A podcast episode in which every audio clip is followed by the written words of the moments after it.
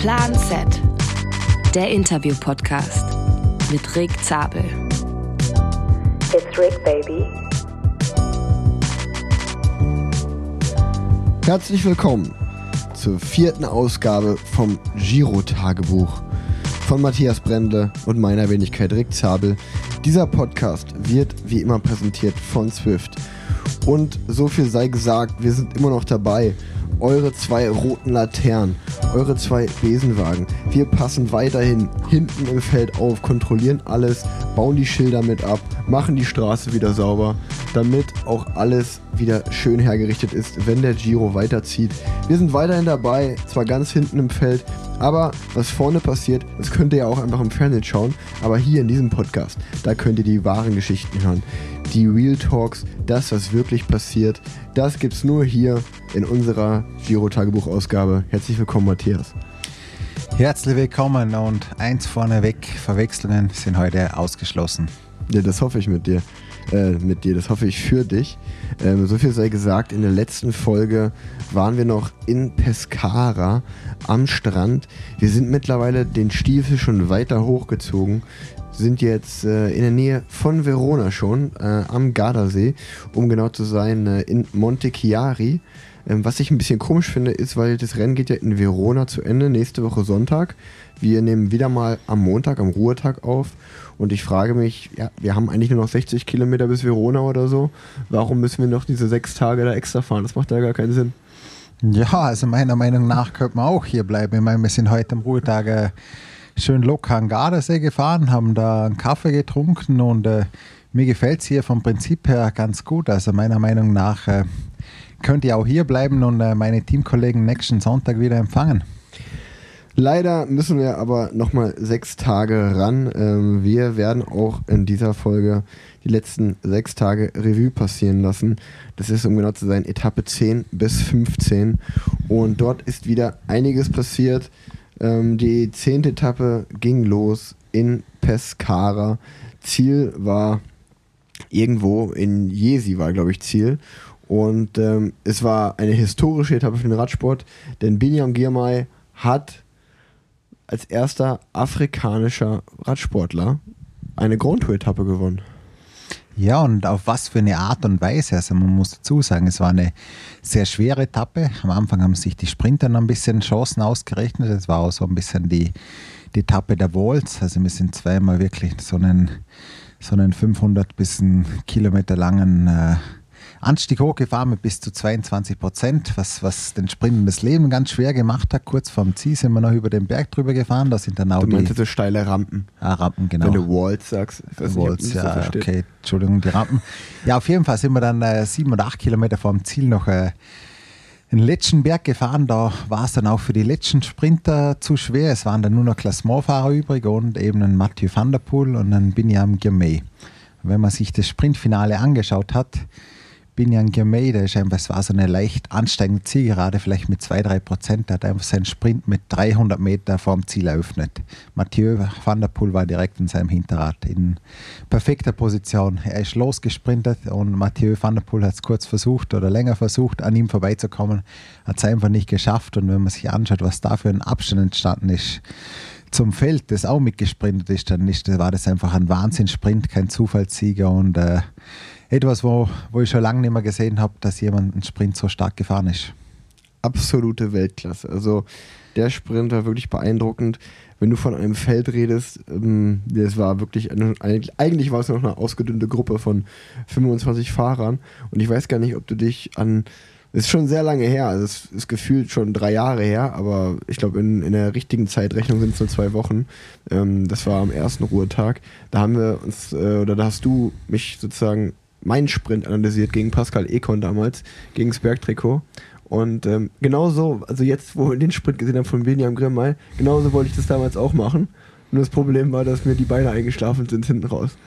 Ähm, naja, äh, so, viel, so viel dazu. Äh, ähm, von unserer Seite sei gesagt, wie äh, Matthias schon gesagt hätte, die Etappe war wirklich relativ ganz klar aufgeteilt. Man ist die ersten 100 Kilometer schnurstracks geradeaus und flach neben dem Meer an der Küste lang gefahren und ist eigentlich dann bei Kilometer 100 links abgebogen und dann im Zickzack ähm, hat man die Hügel mitgenommen und hatte, glaube ich, knapp 2000 Höhenmeter auf den letzten 90 Kilometer oder was das waren.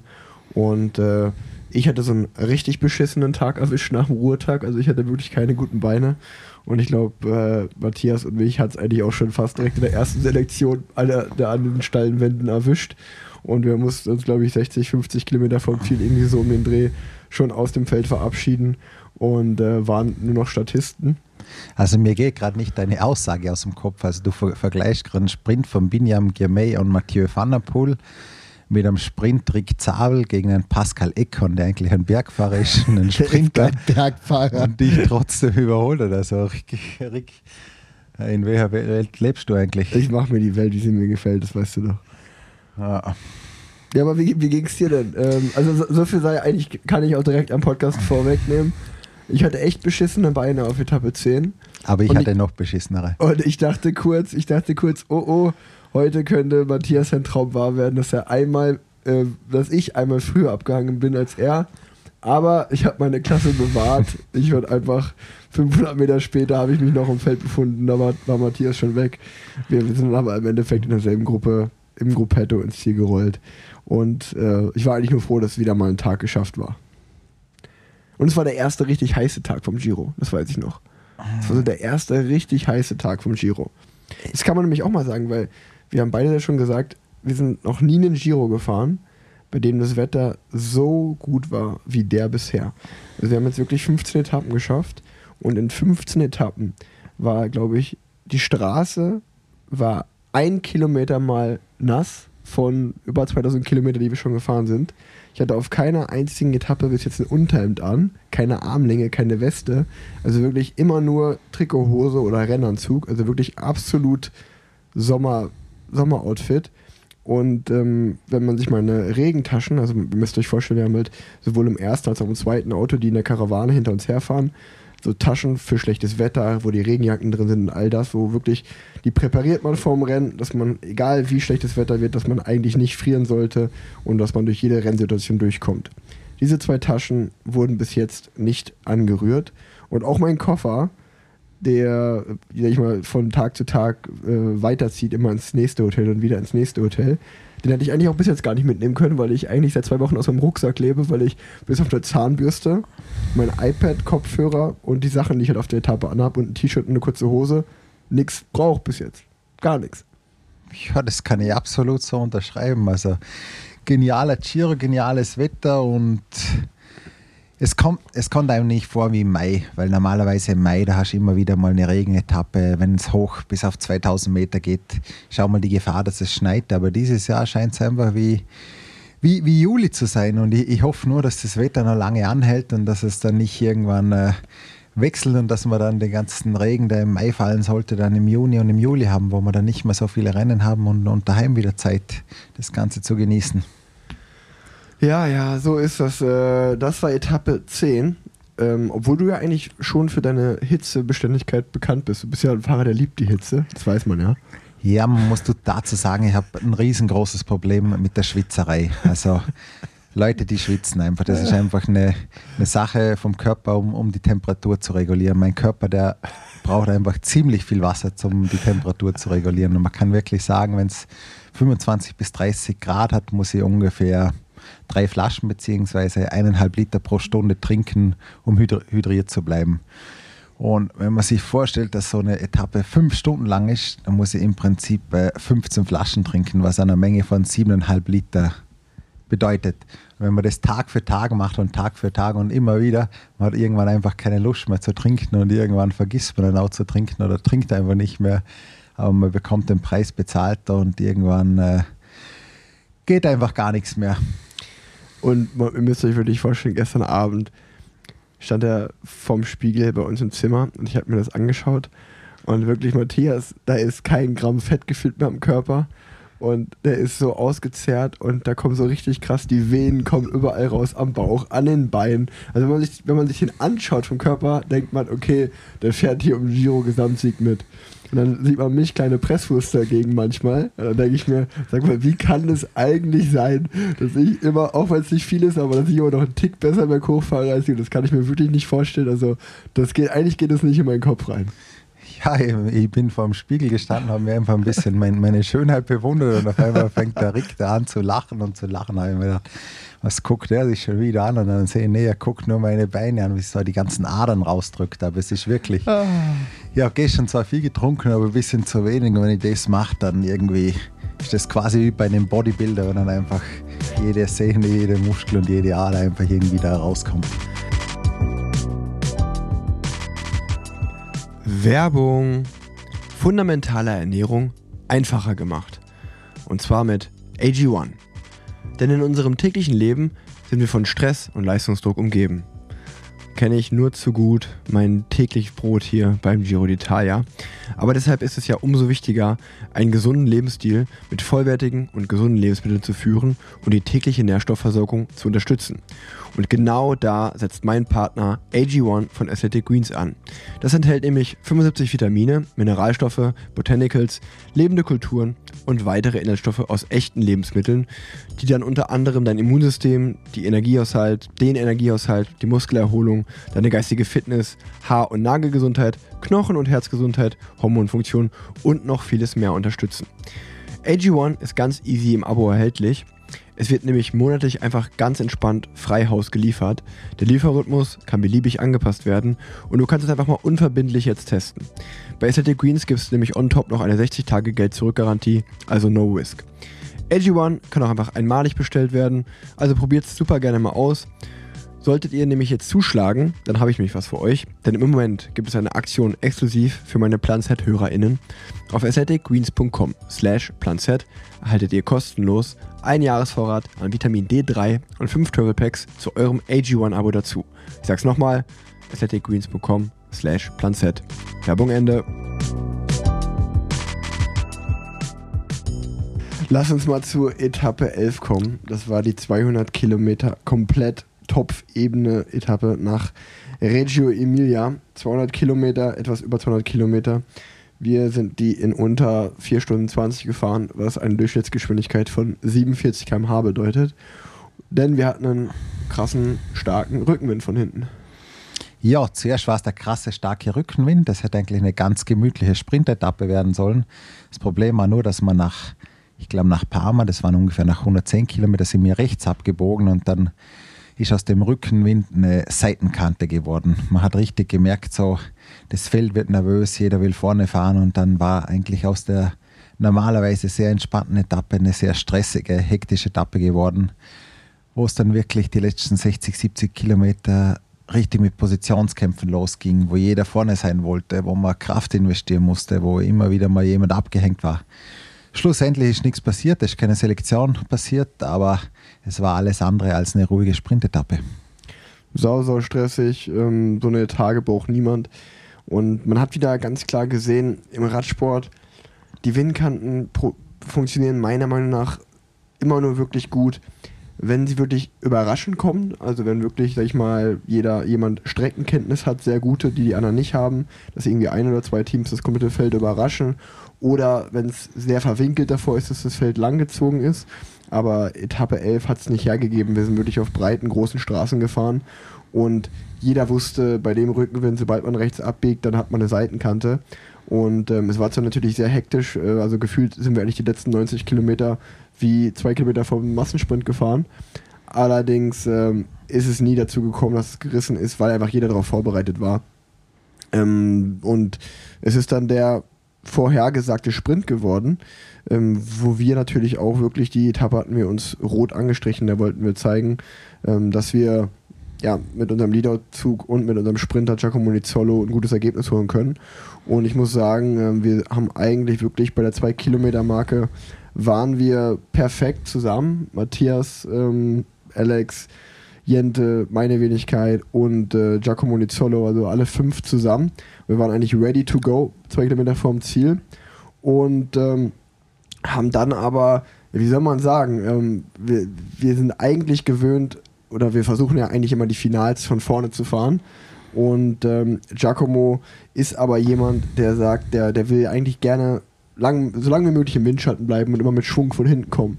Das heißt, obwohl wir eigentlich komplett zusammen waren und ready to go waren, haben wir noch ein bisschen gewartet, was sich dann leider als die taktisch falsche Entscheidung rausgestellt hat, weil wir eigentlich die Power von dir und Alex und Jente gar nicht so richtig nutzen konnten, ähm, weil es dann, wir waren dann auch noch ein bisschen auf der falschen Straßenseite, sind nicht so ganz an Groupama FDG vorbeigekommen und somit ist das eigentlich, wenn man ehrlich ist, in einem großen Chaos geendet, dass wir wie ich gerade schon gesagt hatte, euch drei gar nicht nutzen konnte und ich dann 800 Meter vom Ziel so ein bisschen die Entscheidung treffen musste, okay, ich muss jetzt Giacomo irgendwie in eine Position bringen, dass er überhaupt sprinten kann. Ähm, und dann haben wir da bei einem Move auf der rechten Straßenseite, um wirklich nach vorne zu kommen in die Sprinterbubble, schon ein bisschen Energie liegen lassen. Und als der Sprint dann losging, muss man auch ehrlicherweise sagen, hatte Giacomo nicht die besten Beine, was dann in einem Tagesergebnis, ich glaube, Giacomo war Elfter, ich bin auch noch mit reingesurft als 13. Ähm, ja, es war natürlich wirklich dann ein Tag zu vergessen. Und da, ich meine, wir, wir sprechen ja wirklich ehrlich in dem Podcast, da kann man auch sagen, ähm, ohne, jeder hat sein Bestes gegeben an dem Tag, aber trotzdem war danach im Bus eigentlich eher so eine Stimmung wie bei einer Beerdigung, weil alle natürlich enttäuscht waren, dass man den Sprint so ein bisschen, auf Deutsch gesagt, verkackt hat.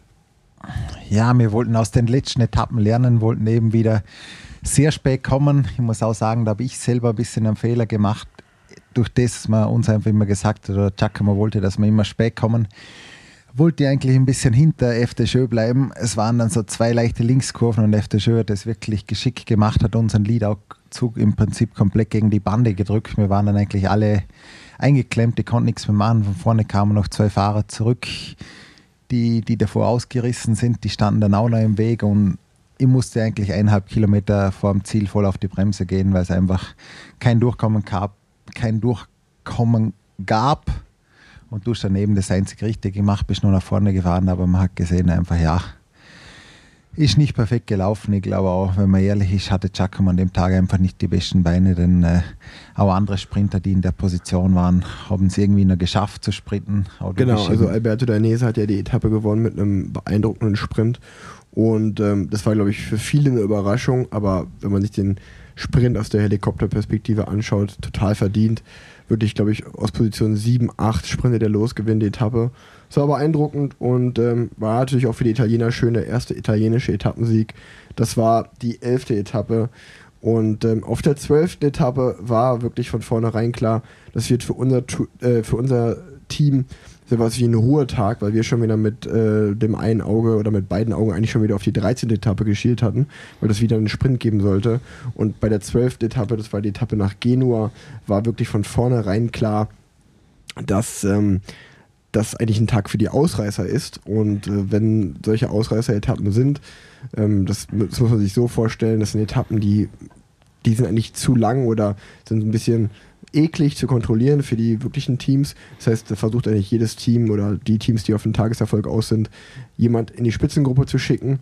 Ähm, da ist das Finale eigentlich schon direkt am Start der Etappe, weil klar ist, sobald die Gruppe geht, wenn die Gruppe die richtige Konstellation hat, bleibt die Gruppe vorne, die wird den Tagessieg unter sich ausmachen.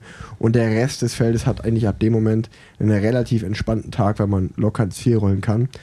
Wenn solche Etappen sind hier beim Giro, dann ist unser Mann Alessandro De Marchi, auf den wir vertrauen, dass er die Etappe aus der Spitzengruppe gewinnen kann.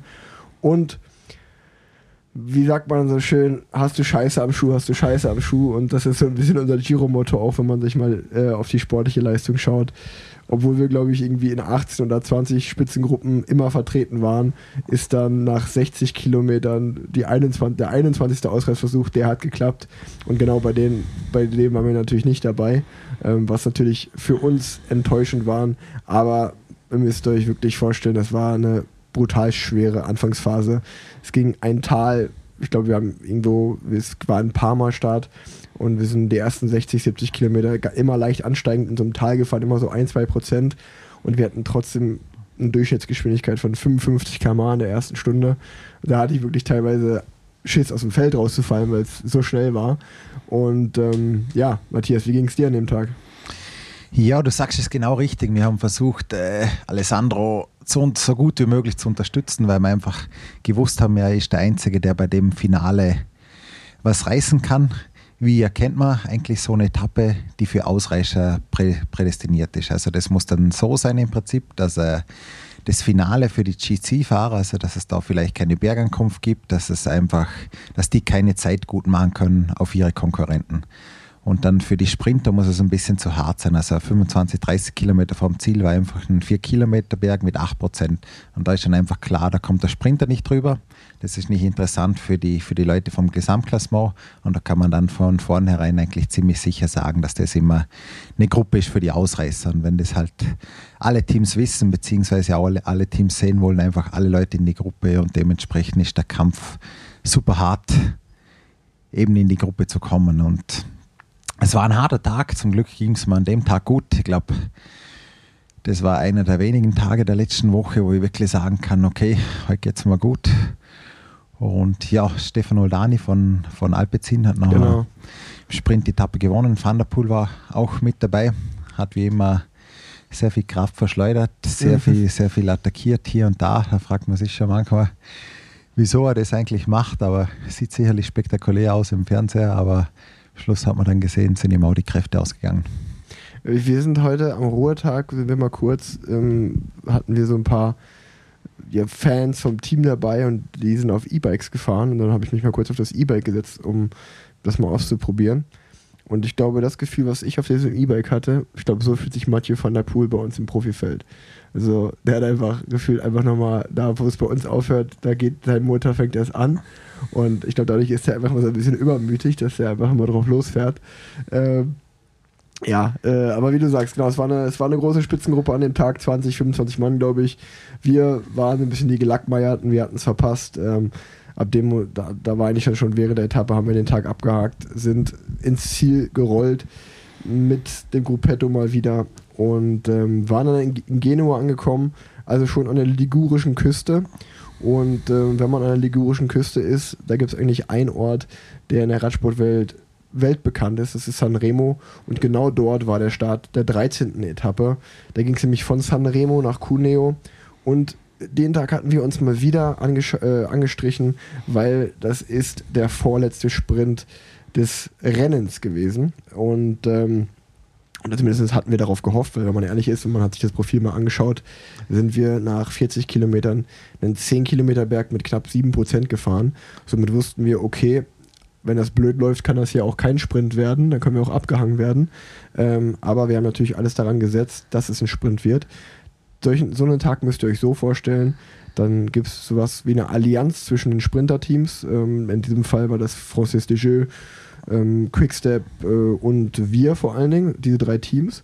Und wir fahren direkt eigentlich schon in der neutralen Phase vorm Start, zeigen wir uns vorne präsent, um den Ausreißern zu zeigen, hey Leute, wir haben ein Auge auf die Etappe geworfen, ihr braucht es eigentlich gar nicht zu probieren, dass man die versucht direkt schon vorm Start so ein bisschen mental zu brechen. Und ähm, dann ging der Kampf um die Spitzengruppe los.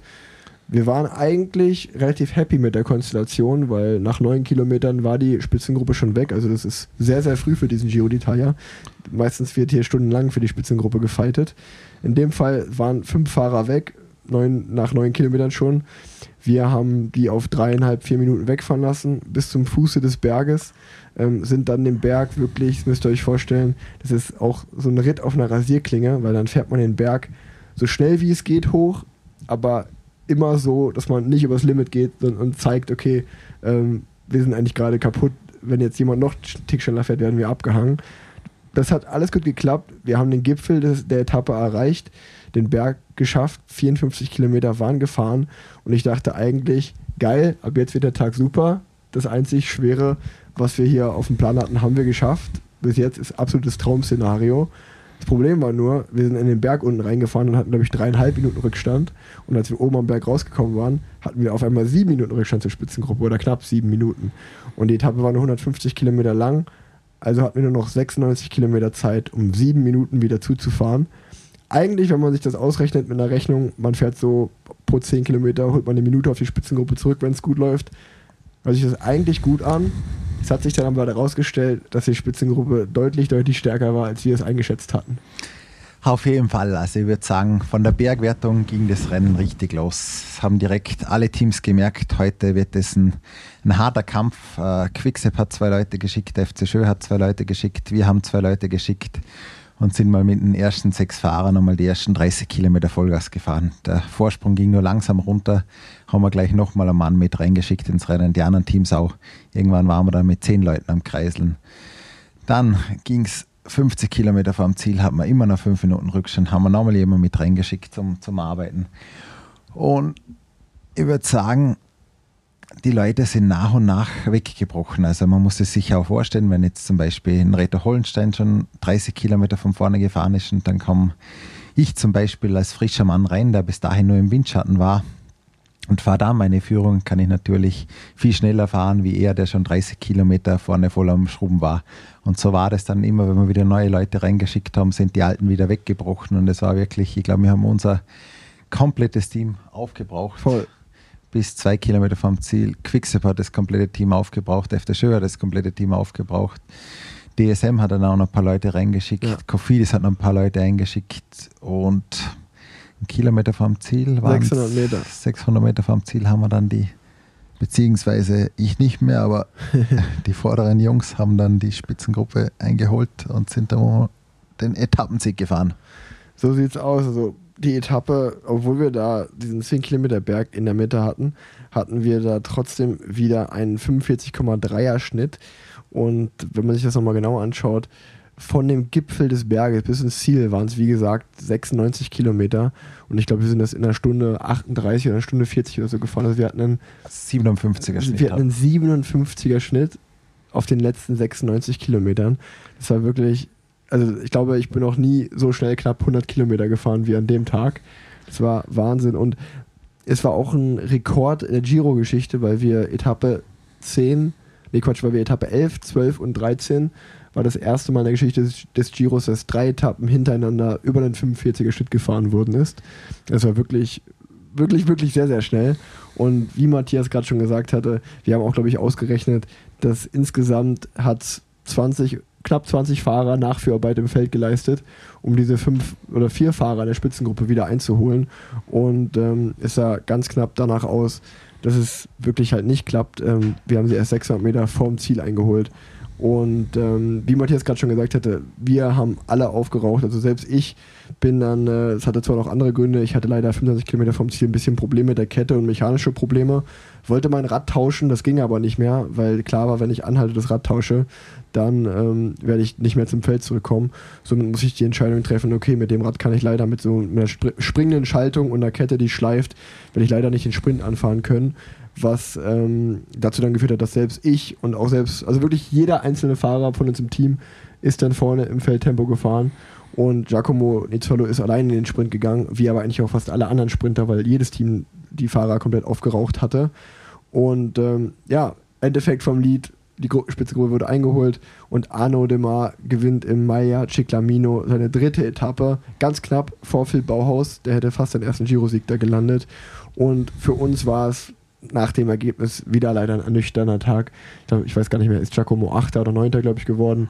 Ähm, auch an der Stelle gab es wieder keinen Vorwurf an ihn, weil er hat alles gegeben und er ist wirklich äh, über sein Limit gegangen. Aber er hatte einfach nicht mehr die Beine im Sprint an dem Tag. Was ein bisschen schade war natürlich nach der ganzen Arbeit. Ja, und er hat auch gesagt, Jungs, es tut mir wirklich leid, ich war in einer perfekten Position zum Lossprinten, aber ich habe schon gemerkt, die letzten 500 Meter, wo ich in der Linie war, ich habe gewusst, ich hänge in der Linie, aber wie soll ich einfach nur einen Sprint fahren? Ich sage, ich konnte in der Linie bleiben, aber es war eigentlich von vornherein klar, ich kann nicht mehr sprinten. Ich habe den Sprint gemacht, weil ihr so, so eine gute und harte Arbeit für mich geleistet habt und es tut mir wirklich leid, dass ich nicht mehr sprinten konnte und einfach kein besseres Ergebnis nach der tollen Teamarbeit rausholen als einen achten Platz. Ja, und ähm, ich sag mal, die von die treuen Hörerinnen und Hörer, die diesen Podcast verfolgen oder vielleicht auch den Giro tagtäglich verfolgen, werden es gesehen haben. Äh, Etappe 14 ist Giacomo, unser Kapitän, dann auch nicht mehr an den Start gegangen. Und welche Gründe hatte das?